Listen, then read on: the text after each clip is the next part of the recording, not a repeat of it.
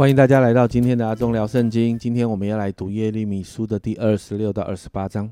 在第二十六章里头，就记载神要耶利米在神的殿中向犹大人宣讲神的话。那神的目的就是要犹大人如果愿意悔改，而且听从神的话，神就后悔不降灾祸。所以第三到第六节其实呢，就有一点点像二十五章的一到七节的内容。但是呢，从第七节开始。就记载了，当先知耶利米宣讲了这样的话之后呢，神殿中的祭司啦，那些假先知啊，百姓都听见了，并且要把他抓起来定死罪。为什么？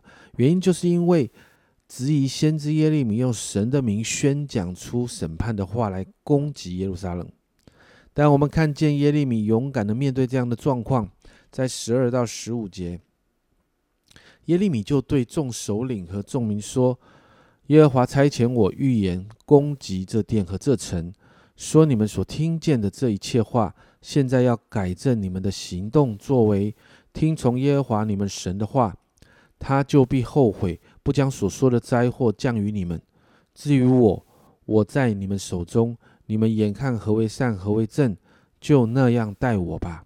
但你们要确实知道，若把我致死，就使无辜人的血归到你们和这城，并其中的居民了，因为耶和华实在差遣我到你们这里来，将这一切话传于你们耳中。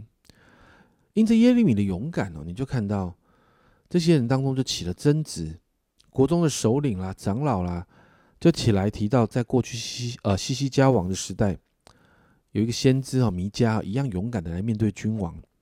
而那个时候，西西加王没有将他致死，所以你看到第二十四节哦，神就兴起了一个人，这个人叫做沙番的儿子亚西干哦，他就保护耶利米，不交在百姓的手中致死他，所以神兴起了一个人来保护他。而在这当中，我们看到一个插曲哦，有一个人叫做乌利亚，经文这样说，他照着耶利米的一切话说预言，攻击这城和这地。这个乌利亚他不是先知，他只是照着先知的话这样说。所以当王听到了，王就要抓他，定他死罪。而且你看到，确实最后他要逃走，但是在逃走当中被抓，也被杀了。我们就看到，其实哦，你看到耶利米有神所呃呃启示的这样的预言，有神成为他的后盾的时候，他是勇敢的。他仍然发预言攻击耶路撒冷，但是他却勇敢的面对。但这个乌利亚不是，他没有没有那个胆量，因为这个东西不是神给他的。所以你看到神所呼召的人，其实会带着真正的勇气。接着到二十七章哦，神要耶利米啊做一个绳索跟恶加在自己头上，然后透过那些来到犹大的呃各国的使臣啊，把绳索跟恶送到以东王、摩押王、亚门王、推罗王、西顿王的呃这些人的呃手上。然后再一次宣告神的心意，就是神要兴起巴比伦王尼布甲尼撒成为神手中审判的工具。然后面对呢，巴比伦王尼布甲尼撒，列国都得服下来，因为他是神兴起的。一直到巴比伦受审判的日期来到的时候，许多的君王都要成为他的奴仆。然后呢，先知这样的警戒哦，在第八节，无论哪一邦哪一国不肯服侍这巴比伦王尼布甲尼撒。也不把景象放在巴比伦王的恶下，我不用刀剑、饥荒、瘟疫刑罚那邦，直到我借着巴比伦王的手将他们毁灭。这是耶和华说的，并且来提醒百姓，在第九节，不可听从你们的先知和占卜的、圆梦的、观照的以及行邪术的。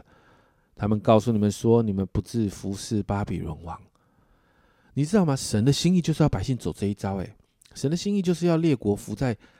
啊，巴比伦的底下，因此服下来的就可以存留，不服的有刀剑、饥荒、瘟疫临到。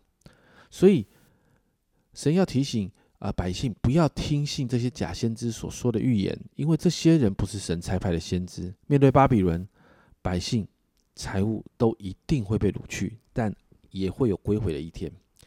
而进入到二十八章呢，先知耶利米呢？在宣讲完这些东西之后，他就直接了面对有人挑战他哦，一个假先知哈拿尼亚就来挑战他。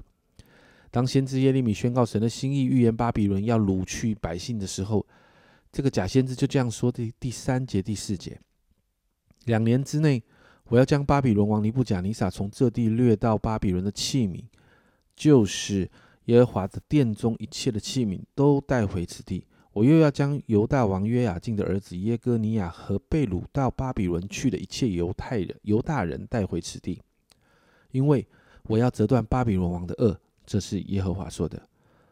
你知道哈拿尼亚就发出了一段的假预言，而且也做了一个假先知、假的先知性行动，就拿掉了耶利米景象的恶。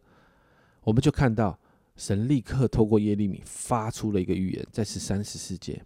这里说，你去告诉哈拿尼亚说，耶和华如此说：你折断木轭，却换了铁轭，因为万军之耶和华以色列的神如此说：我已将铁轭加在这些国的景象上，使他们服侍巴比伦王尼布甲尼撒，他们总要服侍他。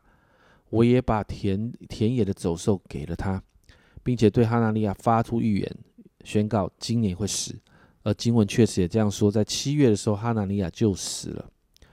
这三章经文哦，虽然进度有点长啊，但是我们看到一个重要的原则：神的话人不能改变。当神定义要百姓被掳去巴比伦的时候，这个话就这样定了。人不能改变这样的话，甚至也不能冒用先知性的话语来改变，因为这是直接在神面前伪造文书，诶，会直接面对神的审判。因此，我们看到哈拿尼亚的下场就如此的悲惨。你怎么看待神在圣经中的每一句话呢？神的话不容我们用自己的方式来解释，神的话也不容我们增加或减少。耶稣说：“天地要废去，但神的话一点一画都不能废去。”因此，为自己来祷告，让我们真的看重神的话，不让我们面对环境挑战的时候，我们就来降低降低神话语的标准，而是学习完全的相信神的话，因为这才会带给我们帮助，也会带给我们祝福。我们一起来祷告。主啊，真是帮助我们。主啊，让我们好好看重你的话。主啊，你的话语安定在天。主啊，你的话语不能废去。主啊，你的话语也不会降低任何的标准。主啊，我们就说，主啊，让我们学习顺服你的话，而不是试着要去降低或调整你自己话语的标准。主啊，主啊，你说了算。主啊，让我们的心真的是服下来，降服在你面前，知道你说了算。主啊，因为知道这才会带给我们帮助与祝福。谢谢主，这样祷告奉耶稣的名，阿门。亲爱的家人们，神话语的标准不可以降低，不能更改，不能改变。所以，好不好？让我们好好读神的话，然后顺服下来，好好把神的话给活出来。这是阿忠聊圣经今天的分享。阿忠聊圣经，我们明天见。